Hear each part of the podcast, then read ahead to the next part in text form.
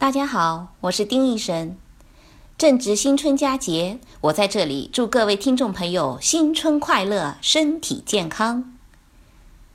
春节是中国人最隆重的节日，忙碌了一整年，在节日里亲朋好友聚会、觥筹交错、把酒言欢的热闹场合是少不了的。所以今天我为大家准备了一期新春特别节目，咱们来谈一谈喝酒。来看看，一喝酒就脸红，到底是能喝还是不能喝？喝酒脸红是好还是不好？在喝酒方面，大致可以分为三种人。第一种人啊，是三杯酒没有下肚，脸就会红得像关公。第二种呢，是脸越喝越白，看起来千杯不醉，其实你稍微一碰，人就倒了。第三种就是气定神闲、笑傲酒场的，那就是所谓的酒神了。那为什么喝酒，有的人会脸红，有的人会脸发白？到底是脸红好还是脸白好呢？首先，我们来看一下酒在体内的代谢过程。我们喝酒，无论是白酒、啤酒、葡萄酒，其实饮用的主要是酒精。也就是乙醇。乙醇在体内的代谢主要需要两种酶：乙醇脱氢酶和乙醛脱氢酶。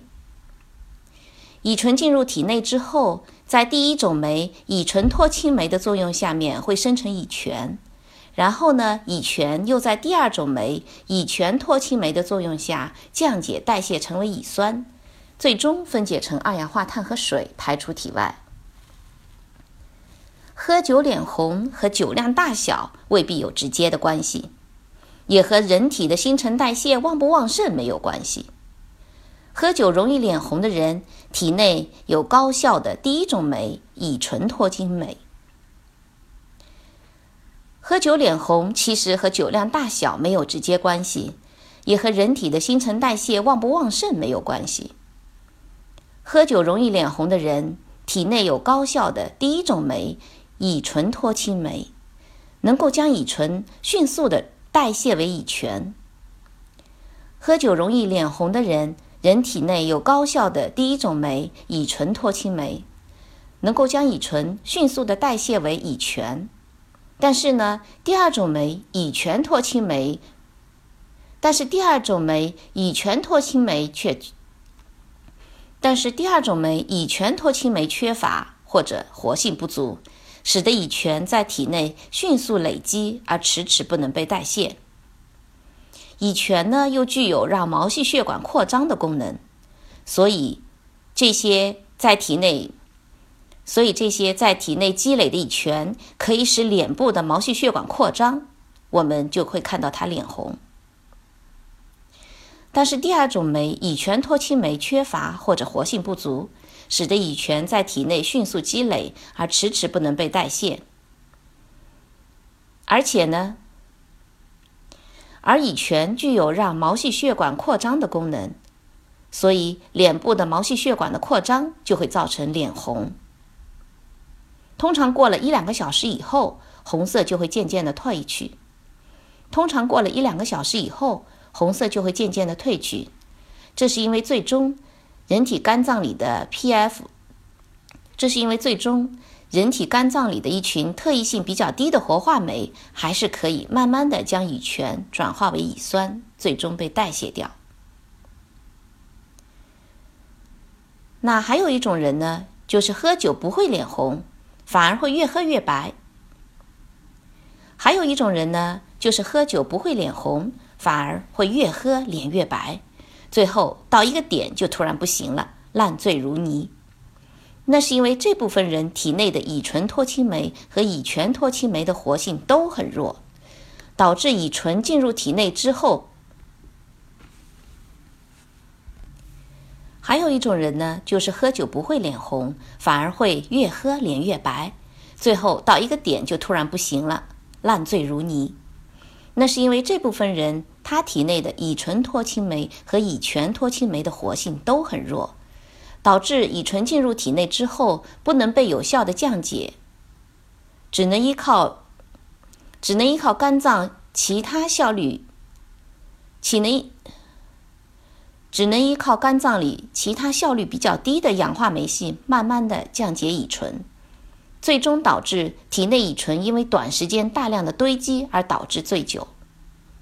所以这样的人喝酒不会脸红，也最搞不懂自己的底线在哪里，最容易喝醉，肝脏也最容易受损。大家可以试着想一下，本来需要三个人来做的活，在这些人的体内只能交给肝脏一个人来做。长期以往，怎么样的肝脏都会受不了。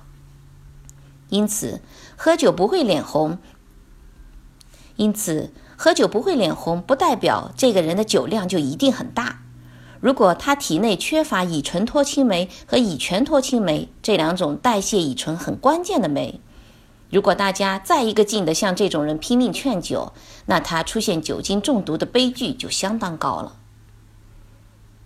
现在我们再来说一说第三类人。如果这个人的体内既有高活性的乙醇脱氢酶，又有高活性的乙醛脱氢酶，那会怎么样呢？那他就是传说，那他就是传说中的酒神了，因为。他的身体里两种酶的含量都很高，体内的酒精能够，体内的酒精能够迅速的，体内的酒，体内的酒精能够迅速的被代谢为汗水和热量排出体外。所以，怎么样来判断某个人？所以，怎么样来判断某人是不是属于这种天生就能喝酒的类型呢？主要来看他喝酒的时候是不是大量的出汗。因为如果他体内两种酶的活性都很高，那么进入体内的酒精就能够被迅速代谢成乙酸，继而进入三羧酸循环而发热，所以导致大量的发汗而出热，所以导致大量的发热而出汗。遇到这样的人呐，你只能自认倒霉，就是十个八个正常人斗酒也斗不过他。好在呢，这样的人数量并不多。十万个人当中，大概只有一个人。所以呢，根据体内两种酶的情况，简单归类一下：如果如果这两种酶，如果这两种脱氢酶都有，所以根据体内两种酶的情况，简单归类一下：如果两种脱氢酶都有，而且活性都很高的人，酒量就非常的大。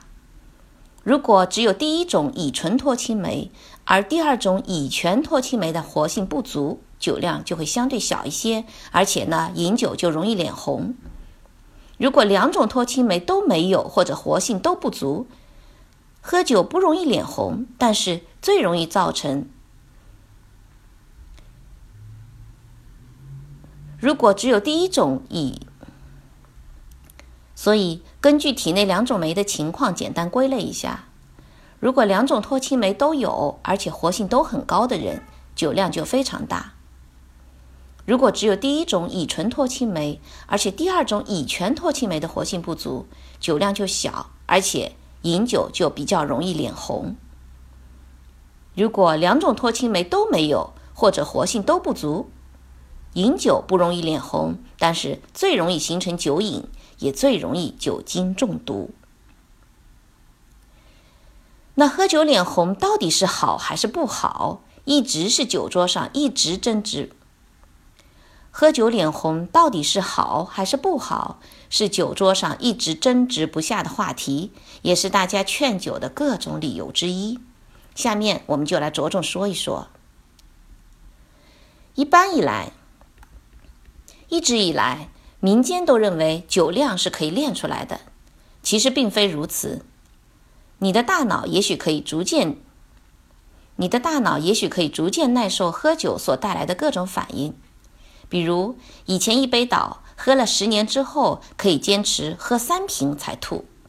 但是你的胃、食道、肝脏等等诸多器官都在一复一日的，但是你的胃、食道、肝脏等等诸多器官。都在一，但是你的胃、食道、肝脏等诸多器官都在日复一日的遭受乙醛和乙醇的破坏。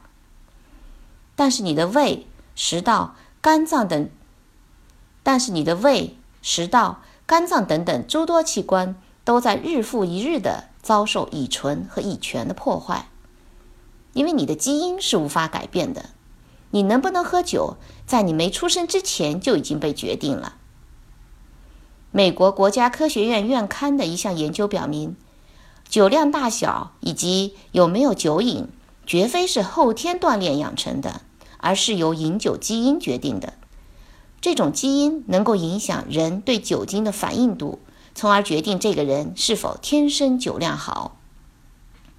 首先，他们培育出一种，首先他们培育出一种爱酒胜过喝水的老鼠，证明了喝酒习惯具有遗传性，是由基因决定的。接着，他们又设计了酒精挑战赛，要求三百余名受，要求三百余名受试者在八分钟内喝下一份浓度为百分之二十的酒精溶液。喝完之后，他们还需要填写表格，记录自己的感觉。再用一种特殊的仪器来测量酒后身体晃动的程度，来说明受试者的醉酒程度。通过这个研究发现，人的十五号染色体上部分的基因与喝醉程度是紧密相关的。这一饮酒基因是一群基因，这一饮酒基因是一群基因在起作用，通过复杂的变化过程以后，影响人对酒精的反应。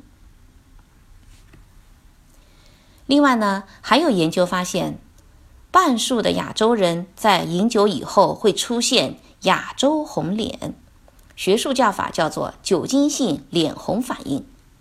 这个在其他种族里面却很少见到，这也是基因在作怪。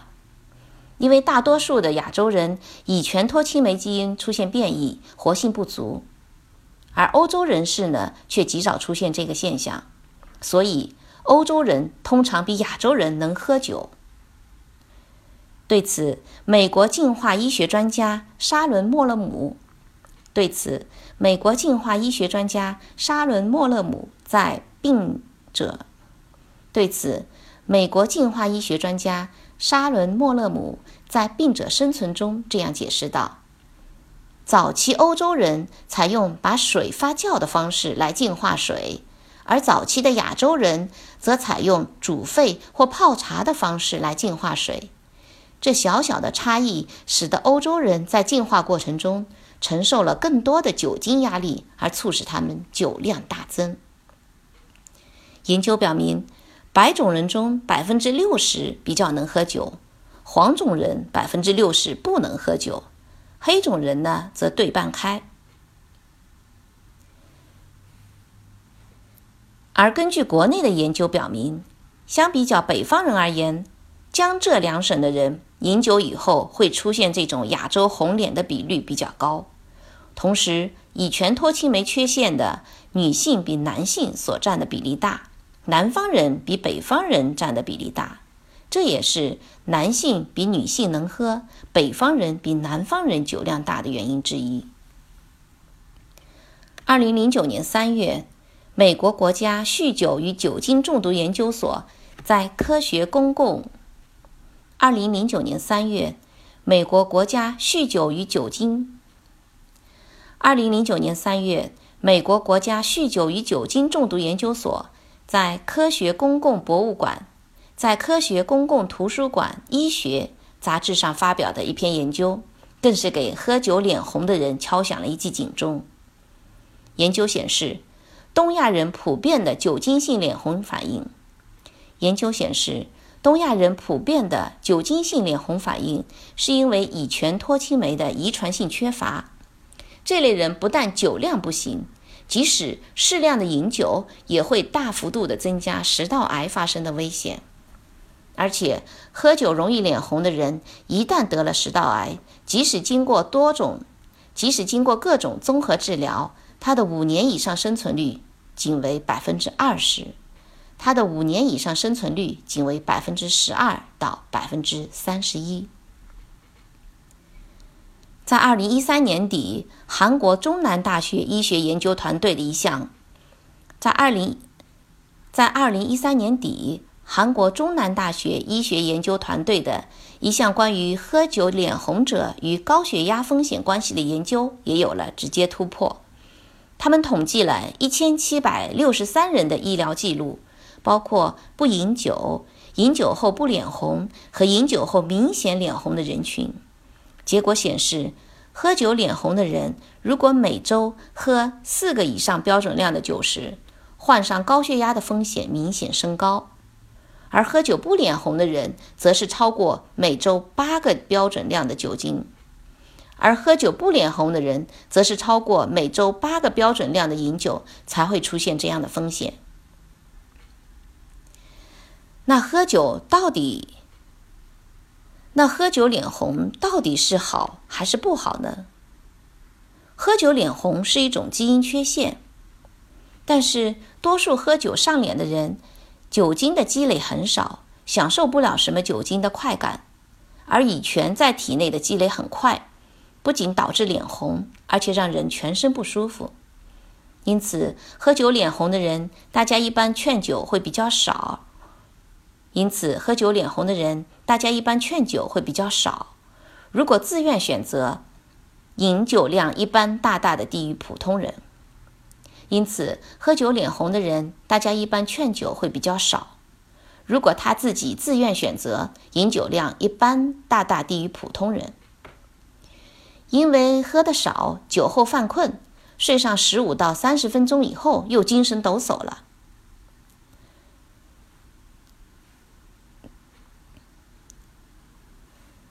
因为他们喝的少，酒后犯困，睡上十五到三十分钟以后又可以。身体恢复正常，而如果喝酒不脸红，体内呢又恰恰缺乏那两种酶，这种人往往容易摄入超越自己承受量的酒量，肝脏的负担就会超出想象的繁重，肝脏的负担就会超出想象的繁重。这种人往往容易摄入超越自己承受量的酒量，肝脏的负担，肝脏就不堪重负了。因此。虽然喝酒脸红是一种基因缺陷，但是从另一个角度来说，脸红也可以将这些人从无休无止的劝酒浪潮中解救出来。只要他自己不要再主动摄入酒精，对身体的伤害其实也不算非常大。美国有个著名的帮助戒酒的药物叫安塔布斯，它实际上就是一个。它实际上就是一种乙醛脱氢酶抑制剂，它可以人为的导致乙醛在体内堆积，产生上脸效应，让喝酒的人感到非常不舒服，让嗜酒的人感到非常不舒服，从而抑制对酒精的依赖，从而抑制对酒精的依赖。所以说，喝酒脸红其实是部分亚洲人进化中产生的强大保护机制，它让这个人群。自带有戒酒基因，排斥酒精，不容易产生酒精依赖和其他副作用。从这一角度而言，其实是一个大大的优势。那最后我们再来说说，尽管喝酒脸红是基因问题，但是判别一个人是否携带有缺陷基因，需不需要抽血或者去测 DNA 序列呢？其实很简单。只需要回答以下两个问题，就能做一个大致的判断。第一个问题就是：你喝完一杯啤酒，大约一百八十毫升以后，是不是有立即脸红的趋势？第一个问题就是：喝完一杯啤酒，大概一百八十毫升的啤酒。第一个问题就是：喝完一杯大约一百八十毫升的啤酒以后，是不是有立即脸红的趋势？那一百八十毫升是多少呢？我们知道普通的，我们知道普通的矿泉水瓶大概是五百毫升。第二个问题就是，在你开始喝酒以后的前几年，喝完那一百八十。第二个问题就是在你开始喝酒以后的前几年，喝完一百八十毫升的啤酒之后，是否有脸红的趋势？如果这两个问题当中有任意一个问题的答案是肯定的，如果这两个问题当中有任意一个问题的回答是肯定的，那么恭喜你，你很可能就是乙醛脱氢酶缺陷的那一类人群。如果这两个问题中有任意一个问题的回答是肯定的，那么你很可能就是乙醛脱氢酶缺陷的那一类人群。小酒怡情，醉酒伤身。节日里美酒佳肴不断，听众朋友们在喝酒的时候一定要适量，千万不要贪杯。最后，祝大家在新的一年里身体健康，万事顺意。欢迎持续关注医生节目，咱们下期见。小酒怡情，醉酒伤身。节日里美酒佳肴不断，听众朋友们在喝酒的时候一定要适量，千万不要贪杯。最后，祝大家在新的一年里身体健康，万事如意。最后，祝大家在新的一年里。最后，祝大家在新的一年里身体健康，万事顺意。最后，祝大家在新的一年里身体健康，吉祥如意。欢迎持续关注医生节目。欢迎持续关注医生节目，咱们下期见。